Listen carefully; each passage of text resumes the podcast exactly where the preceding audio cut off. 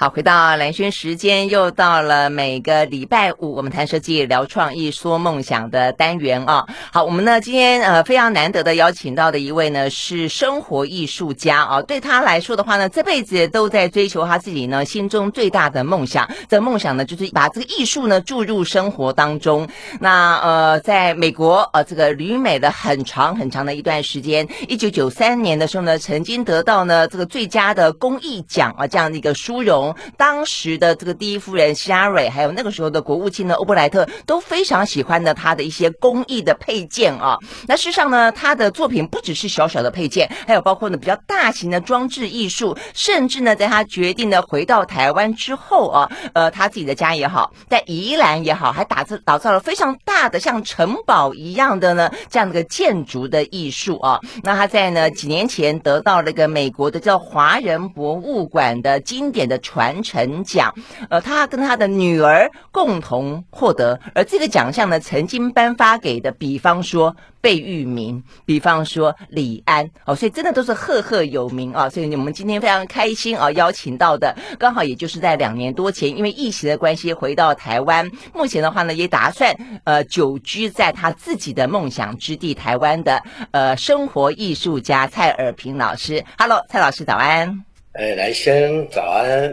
听众朋友们，大家好。呃，OK，我们现在呢，如果是看画面的话呢，可以看到呢，这个非常酷哦，很有型的，呃，这个蔡老师，而且蔡老师呢，在他台北的工作室，对不对？对。嗯，所以你的背景就是你的作品。那个是一个雕塑的作品啊。嗯。当时当年曾经在国立历史博物馆展过一系列。啊，六十多件，六十多件哦，哇，OK，从美国运回来，啊，都运回来了哦，所以你所有作品都运回来了，只是部分作品啊，我作品太多。了。这样子哈，因为对老师也曾经在呢博我们的啊台湾，不管是什么故宫啦、一零一啦、美术馆啦，都曾经有过非常大型的呃展览过，在过去这些年了啊。但是呢，我想也因为真的是回到台湾了，所以才开始有这些新的作品，甚至是呢是呃落脚在我们土地上的作品呢，开始呢酝酿诞生嘛，哈，对不对？是的。嗯，这很不容易。回来之后的感觉是什么？真好。回到家真好 啊，真好，对不对？所以决定不再回去了吗？啊、呃，应该还是会回去，因为那里是我一个啊酝酿很多能量的一个地方啊。啊、那个是又是另外一个家了。这样子，所以就变两边跑，像彗星一样。是生命双元心，生命双元心。我觉得老师的有一些啊，这个呃艺术哲学跟逻辑，我觉得还蛮特别的哦。我看过呢，就是说，比方说大家称呼你生活艺术家，但是你把生活艺术家把它给呃分段了，叫做生活艺术家，所以对你来说这是有意义的，对不对？而且你还讲过一个呃蛮好玩的，我看到你说你自己讲你自己是一个不清不楚。不明不白的人，我想说怎么会有人这样子讲，就是这样讲自己呢？介绍我的时候，说我真的不晓得如何介绍他。嗯，他这个是不清不楚、不明不白的人。我说我跟你有仇吗？结果他意思是说我这个人呢，因为跨太多领域啊，还有很多蛮多元化、多样性啊，所以很难说清楚。啊，不过不管如何，都是融于生活。环境、嗯、还有一个家的概念，是是 OK，所以这是别人称呼你，你也觉得这个还蛮有趣的，就是了。对对对，怎么称呼我都无所谓，只知道在这在称呼我就对了。对对对，重点是在于说，确实哦，就是您的作品其实不拘一格哦，所以就是说，其实它就是融入在生活当中嘛。对，嗯，关心生活，关心环境。关心生态，嗯，大概说都是我的创作主题。嗯嗯，生活真好。所以这边的话，我呢，我是不是要请老师把这个桌上准备给我们看的一些作品啊，比较少见的，让大家看，大家会更对，对，会更能够去掌握到老师为什么对于自然生态这件事情是大家谈到他一定会讲到的，因为他太多太多呢，跟儿时的记忆哦有关。这是什么？哦、知我者兰心你。真的，啊、就是蜥蜴，应该就是我的代表作了。没错，我最喜欢这一次，啊、我看到说哇，惊艳不已。把它带在上节目，所以像挂、哦、在你的肩膀上。对，那很多名人也都是收藏这个等级的作品。哇，因为这个蜥蜴啊，其实我真的就是在我美国求学的阶段呢，我就养了一只小蜥蜴。不过后来实在是太大。但它常就在我肩膀，我做功课、写作文会画图，它就在我肩膀上。后来真的还变得蛮大的，啊、但是其他的就是说，啊、像这些甲虫、蜜蜂，你是不是也养过？我小时候就是看着这些甲，呃，在甲虫啊，哦、它就是我玩具啊。哦，在乡下地方没有什么玩具，可是你看多美丽的这个甲虫，我是指那个甲虫本身就美丽啊，可是对我很多的启示。哦，这些都是啊。那你看看螳螂，这个是哇，这颜色好缤纷哦。我是觉得螳螂好帅啊，希望将来像那么帅，当然没有，我没有办法像那么帅，不过他却是让我活得更潇洒。啊，这些都是我的小时候的伴侣，也像这些青蛙，青蛙在乡下这些青蛙，我都觉得他很快乐，这样的快乐的小王子。那你看，我从小是就像一只孔雀，一只凤凰，哦。因为我的启蒙老师啊，应该是北港妈祖庙那些雕梁画栋的花虫鸟鱼呀。算是我的美术馆吧，我都会被这些壁画啦，哦、这个墙壁上的胶纸陶剪黏，嗯，没有想到它影响我一生哎。哦，哎，你这样子讲太有意思了，呃，所以就是那些传统庙宇里面的一些民俗艺术，再加上你小时候呢在趴在地上玩，然后呢喜欢那么多的一些昆虫，所以它成为你的灵感来源，一个是美感的来源，一个是灵感的来源。啊，这是龙虾，长脚虾，长脚虾，那个两只脚在溪里面呢、啊，我们常会看到这些这些动物嘛。嗯、所以我们的小时候的这些创作啊，其实都是变成我后来的创造的啊、呃、这些养分，养分，再加上我们民间传统的艺术，像雕梁画栋上面这些，嗯、它的风格那些色彩缤纷，呃，但是。造型古朴，不过到我这里呀、啊，又更为时尚了，很很时尚，很 前卫。但是他们那种生动啊，就是像这一只海鱼啊，这个、嗯、呃珊瑚礁里面的鱼，就是我小时候最喜欢到东北角海岸啊，在那边看，在那边喂它们吃米。哎，老师，你小时候还蛮自由的哈，很自由，很快乐哎哈，又可以去养。蜥蜴，然后嗯，然后可以去庙里面，可以去东北角，就是地上爬的、海里游的，还有庙里面挂着的，你都可以那么自由自在的徜徉在里面，哈。对，对，对，因为那真的是一个美丽的世界。因为我感谢我的父亲呐、啊，他给我一个概念，就是以自然为家。嗯、呃，他一生都是他用英文讲 “live in nature”。就是活在自然，嗯，live on nature，还有 live for nature，所以就是跟自然相生相长的概念呢，啊，从小就像母文化一样，就灌输在我的脑 OK，因为蔡老师的爸爸是医生啦，他从小就跟他唠英文，所以呢，对他来说，他他他是语文天才了，他每天写日记是英文、日文、德文。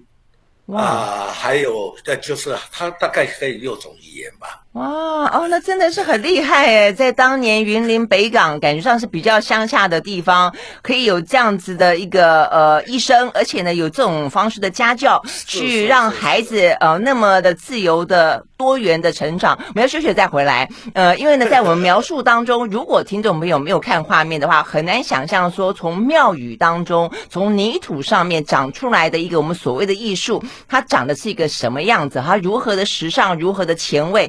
我真的觉得，如果说你看过一个嗯几年前美国奥斯卡的动画长片叫《飙风雷哥》哦，Rango，那一只蜥蜴，我觉得好像老师的作品哦，我觉得他可能是受到老师作品的启发，超酷的，超有型的。好，我们休息完了再回到现场。I like 好，回到蓝轩时间，继续和线上用视讯的方式连线而做访问到的，呃，现在人是呃，他老家呃，在在云林北港的呃生活艺术家呢蔡尔平，他现在是在呢台北的工作室跟我们连线啊。那事实上呢，老师是过去两年多才回到台湾，呃，在过去非常长的时间啊，几十年间，他旅居纽约，而且呢，在纽约，在美国呃扎了根，而且事实上呢，在美国的这些所谓的艺术圈里面非常受。到肯定跟推崇，也非常受到喜爱，很多人喜欢收藏他的一些作品啊，不管是小件的、中件的。大件的啊，那坦白说，看了以后真的非常非常惊艳啊！如果说呃，你过去不晓得啊，这个蔡老师，但你看他作品，你会知道说啊，原来这个就是老师的作品啊！因为我曾经看过你的蜥蜴，很喜欢，他常常爬在很多不同的人的身上。原来他是从 从老师小时候念书，在美国念书就爬在你的身上啊！好，所以我们就讲到说，这个家教其实真的影响蛮大的。所以我们刚刚讲到说，几年前得到华人博物馆的经典传承奖，像您的女儿跟你一起获奖嘛，所以你也把这个家教传给了你的女儿，呃、是吗？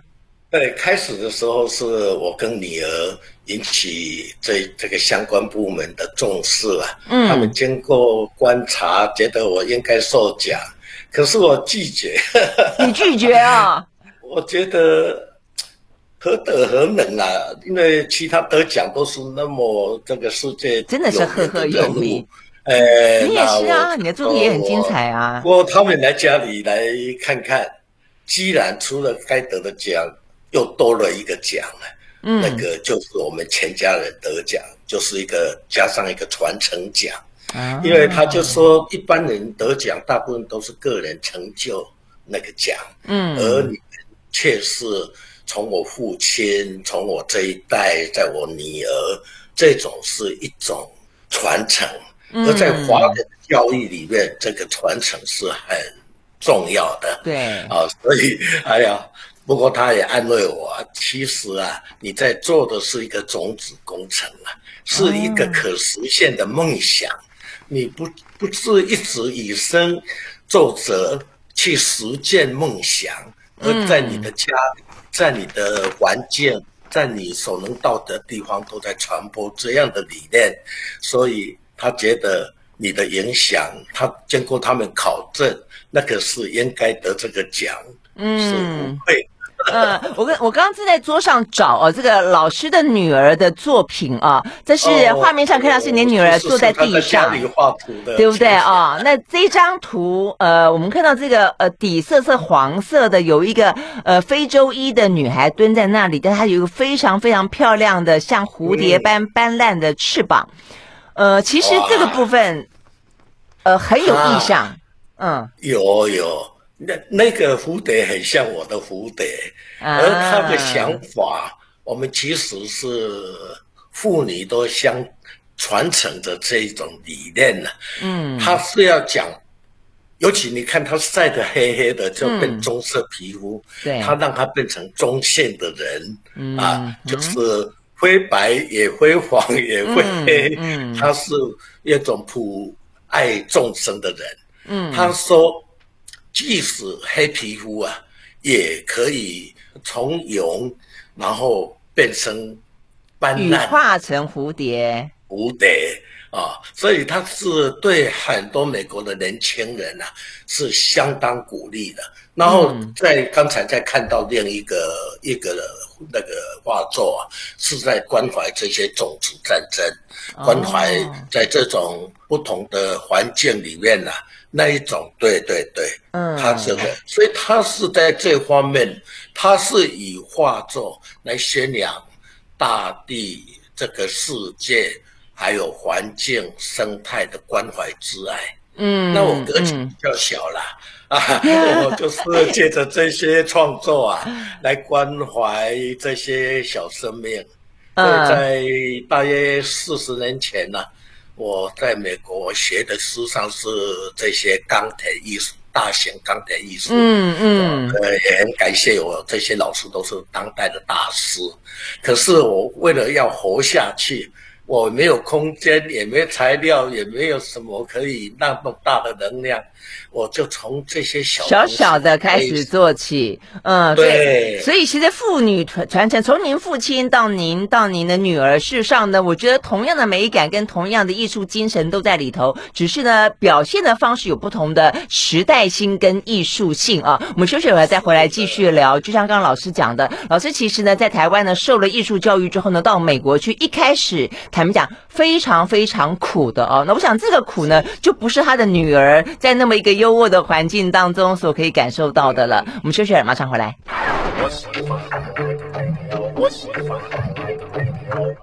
好，回到蓝轩时间，继续和现场邀请到蔡尔平，呃，生活艺术家哦，来聊天。呃，我们聊的是有关于工艺之美啊，聊的是一些创意，聊的是一些用创意去追逐心里面最大的梦想。而这个梦想的话呢，透过代代传承呢，一棒接一棒啊，我觉得这个是真的非常的感人，而且我们也感受到呢，其实美感教育在生活中哦，事实上是随手可得，就看大家怎么样去感受它了哦。好，所以呢，我们继续跟。跟蔡尔平老师呃来聊，当年你是念完那个时候是北医大还是台医大？呃，那个时候是艺专，那呃艺专，那时候叫做艺专，就是现在的台艺大。OK，然后你就决定去美国进修，你爸爸鼓励你吗？不是我爸爸，反而是我的舅婆。舅婆，也有舅公，他们不在台湾了，但是对世界影响很大的人。哦，OK，那舅婆就说，其实我那时候已经在台湾做的不错了。他说，给自己一个机会，你的世界目前都是在你身边的课本上的学校的，而真正的世界是更为宽广，在你还没有走上你做终身的选择的时候啊。你给自己一个机会去看看这个世界，因为就哎，老师，你的舅婆好高瞻远瞩啊！那是一个四十几年前吧？舅公以前是留法的，舅婆是以前上海大学音乐系跟外文系的，所以他们都受了很好的教育，啊、没错。但是对于在台湾我们这些晚辈啊，他都是很鼓励。就像我爸爸也是被逼着先去国外。在事业他略有所成的时候啊，还是经济上还有困难，但他说一定要去国外看看世界。好、哦，所以他在那趟旅行啊，嗯，回来了写了这个游记《世界游记》啊，用了好几种语言写的，也对我们晚辈很大的影响。哇，所以看父母亲长辈的视野对孩子有多大的哦这些重要的启发哈。是的，是的，所以我一直深深觉得，我们今天在走的这个文明，就是下一代的宿命。嗯，哦、它有都会循着一个轨迹，嗯，在运作了。嗯，所以我们一定要走在一个一条好的。啊，正面正向的路上，嗯嗯，就你刚刚讲种了什么样种子，什么样的因，可能就会结什么样的果，对不对？对对，对，嗯，OK，好，所以那个时候你因为你舅婆的鼓励，所以呢，你就决定呃去美国去进修，对对，嗯。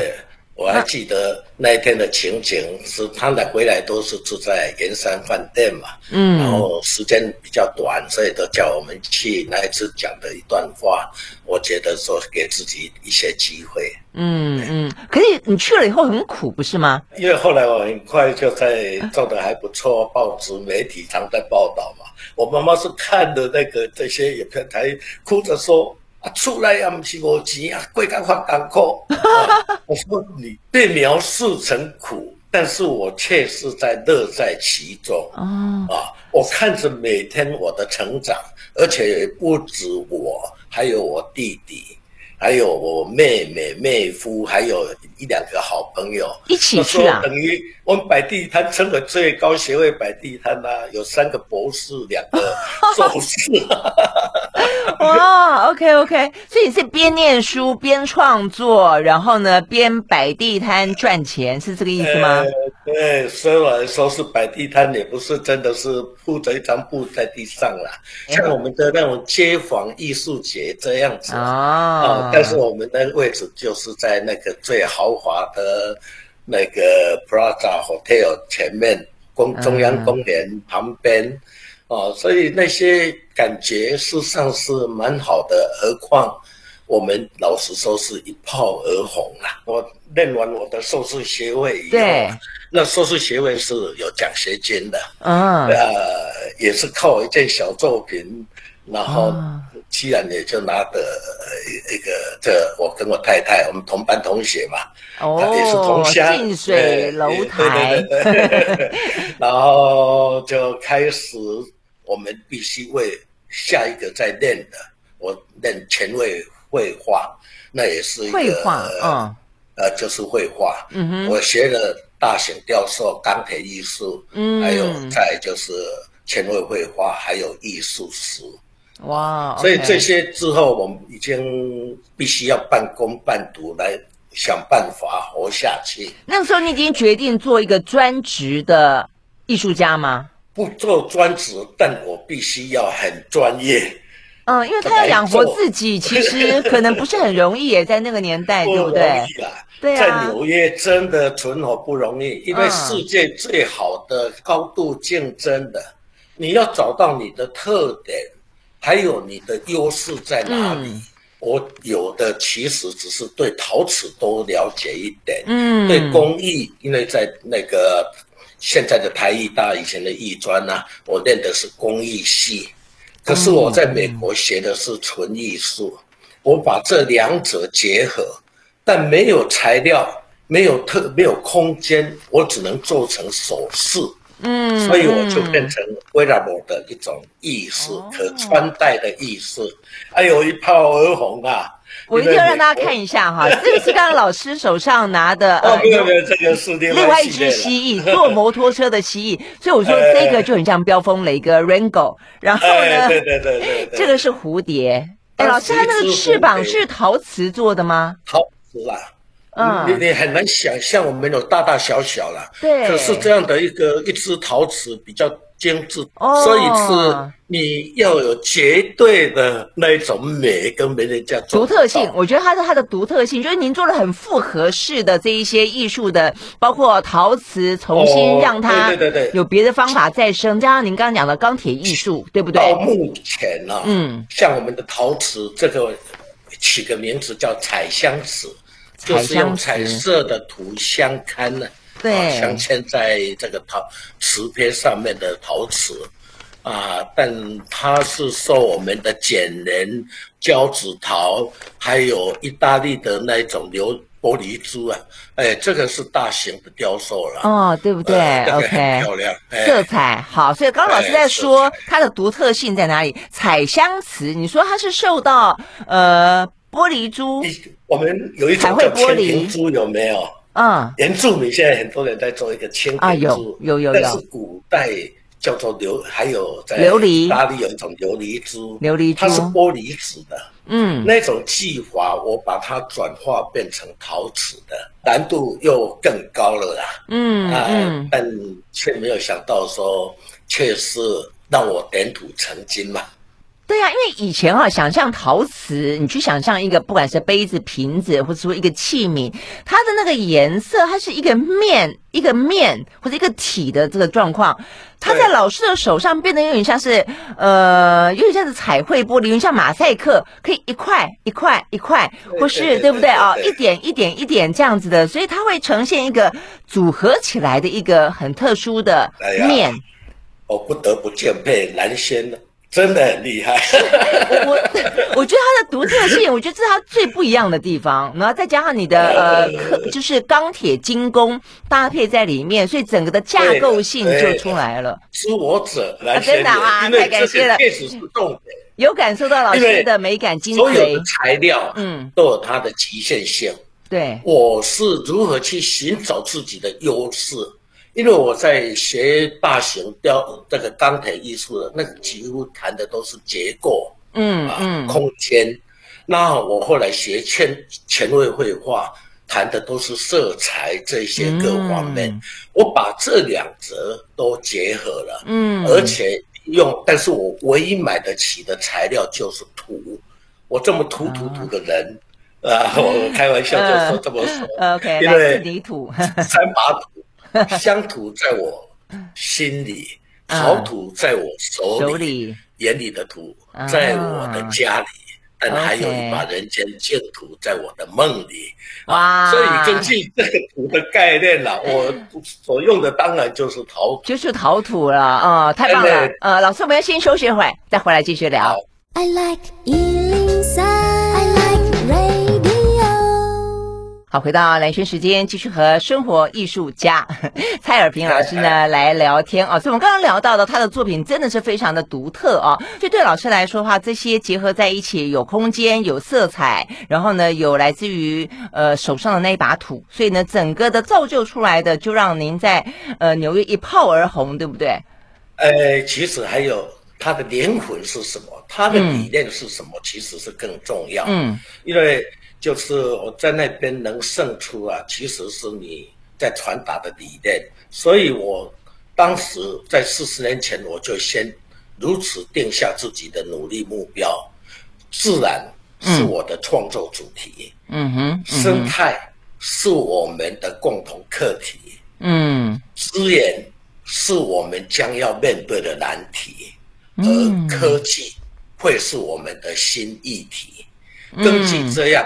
我把这些都糅合了，所以出奇制胜，让人惊艳。嗯，而这个经验，我觉得输赢就在刹那之间，千分之一秒。如果人家没有看到感动、激动，我非要买不可，这些都擦身而过。嗯，所以我因为把握了这些重点。我在那里算蛮顺利的，嗯，所以很快引来银行家也要来投资，也包含蒂凡尼也说我们总经理也来邀约，能不能谈谈有可能合作吗？哇，像这一个概念。不过我称为他们是没眼的贵人，后来都没有去做这些事，所以你就没有接受啊？我觉得我跟我太太说，他们。银行家不会浪费一毛钱的，嗯，给没有前途的这些年轻人，那时候还年轻，嗯，一凡尼的总经理更不可能浪费一分钟来跟我们谈谈。如果他没有看到什么价值，我就跟我太太说，我们一定有什么贵重之处，嗯，我们自己珍惜，走自己的路。因为我们不一定是在美国待下去，我们美国不是我们的终点站，嗯，只是终点站，啊，所以后来我们就走自己的路，没有想到，呃，我们也很努力，也很开心的不断每天的来创作，而且因为有那样的理念，尤其到某一个阶段，我很快的就开始。能买房子来建造，所以联合国这些大使夫人他们都一样去，这些参议员会去，那没有对外公开了。而那里比较有名的邻居叫我们称为宋美龄女士，哇，因为那里花园不多，但都是豪门。但是我是从无开始，在海边的山坡上找一块地，嗯，一花一木这样子慢慢建造。变成大家都称为是最美的一个。对啊，梦幻城堡。突然间想到，像 Michael Jackson 当年不是希望有这个梦想之地吗？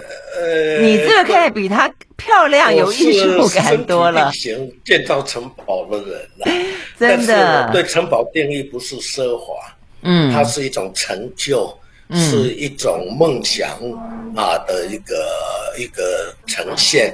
哦，这个，所以我在宜兰那边建造一个梦想城堡。嗯、对，所以这是去年的作品嘛，对不对？呃，去年，但是得了全国票选第一名啊。对呀、啊，现在其实又又在规划另一个城堡了，应该会变成世界级。这是宜兰的，呃，对，而且环境也是我建造的。对啊，环境，所以这个包括地底下像镜子一样的草皮，嗯。所以您的作品已经到了，我刚刚就讲说，他从一开始的呃手拿在手上的配件的呃这个雕塑，到比较大型，到现在是整个空间了，对不对？呃，还有环境，环境的，嗯，因为不是单纯我在做的，比较没有宣布，不过应该是相当大的环境，嗯，每天我们都在忙这些事，还有海岸线，还有山区的一些环境。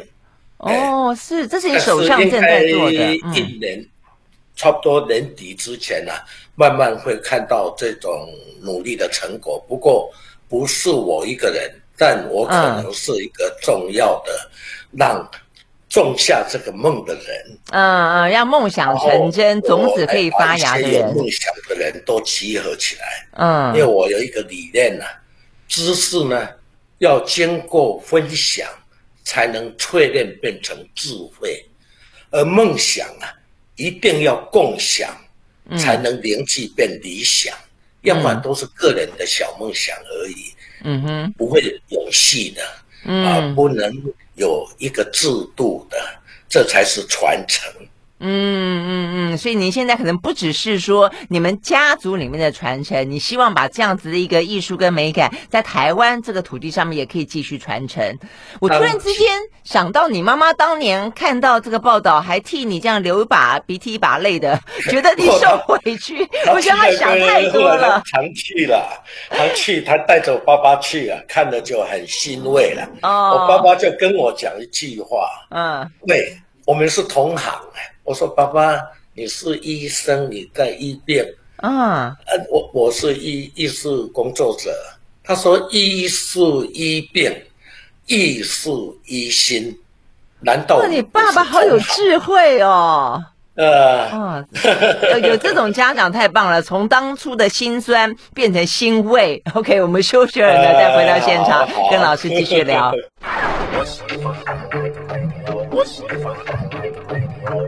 好，回到蓝轩时间，继续和现场邀请到的生活艺术家蔡尔平老师啊来聊天。好，这么聊到，我觉得真的是太太棒的人生了啊！就是说，你又有呃家人的鼓励，然后又有一个那么有智慧的父亲，有那么一个呃勇敢的舅婆，然后呢鼓励你年纪轻轻的你呃要出去看世界。我觉得您跟您。太太在年轻的时候，尤其那么多人捧着现金来找你们的时候，你们那么清楚的会说拒绝，say no，走自己的路。我觉得你们的那种定见，就是说对自己呃这种梦想的清楚的追寻，我觉得非常非常不简单啊。因为当初如果说你那么的商业化，或者走向一条因为别人的需求而创造的话，可能不会是现在的你。所以一路走下来到现在。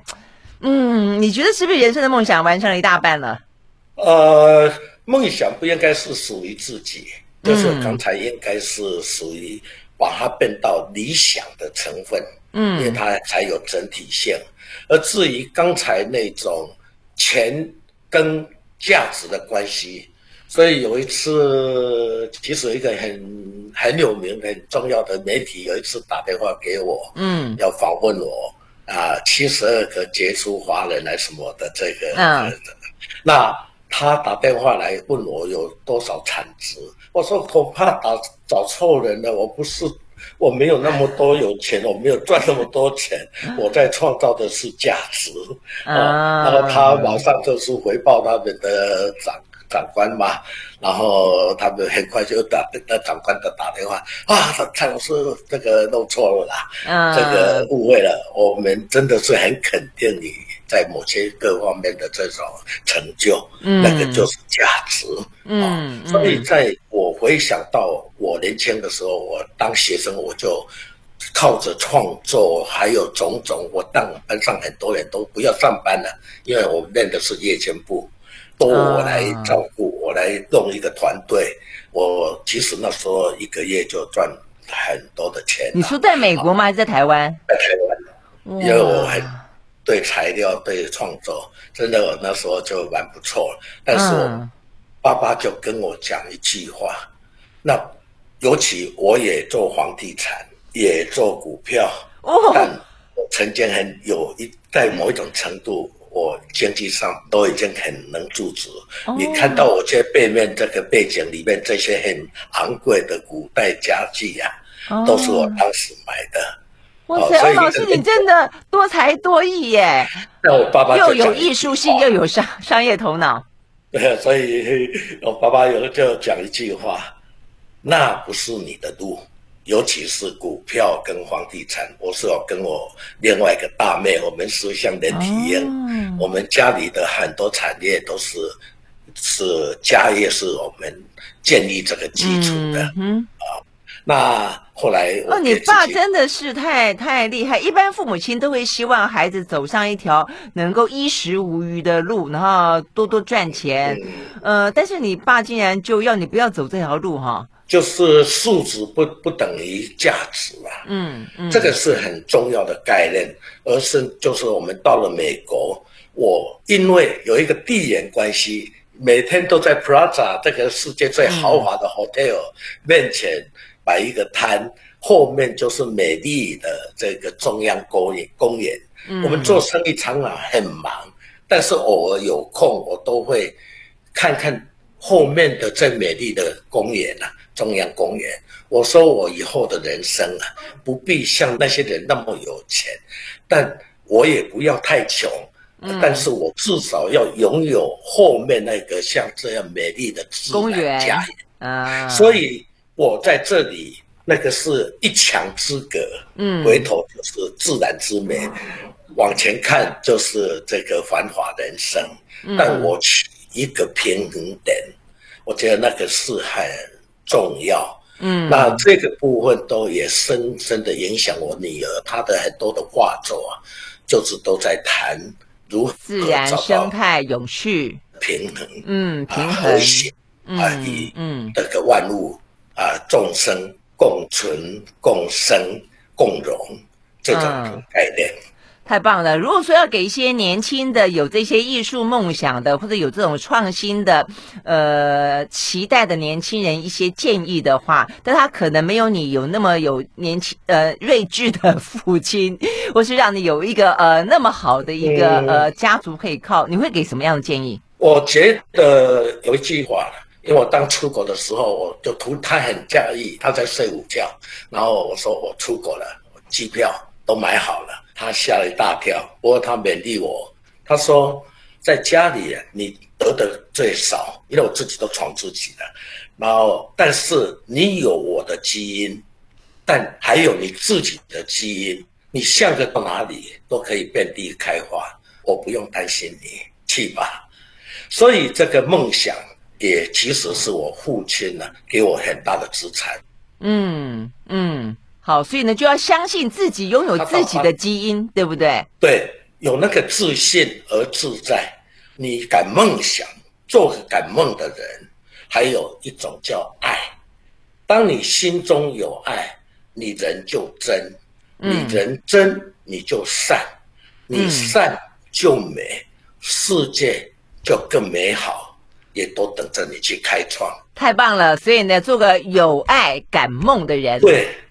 谢谢，好，非常谢谢蔡尔平老师对我们的访问，谢谢谢谢，太精彩了。好，是有机会可以更进一步的 看看您的作品，有呃，或者去宜兰玩，嗯，OK，好，谢谢。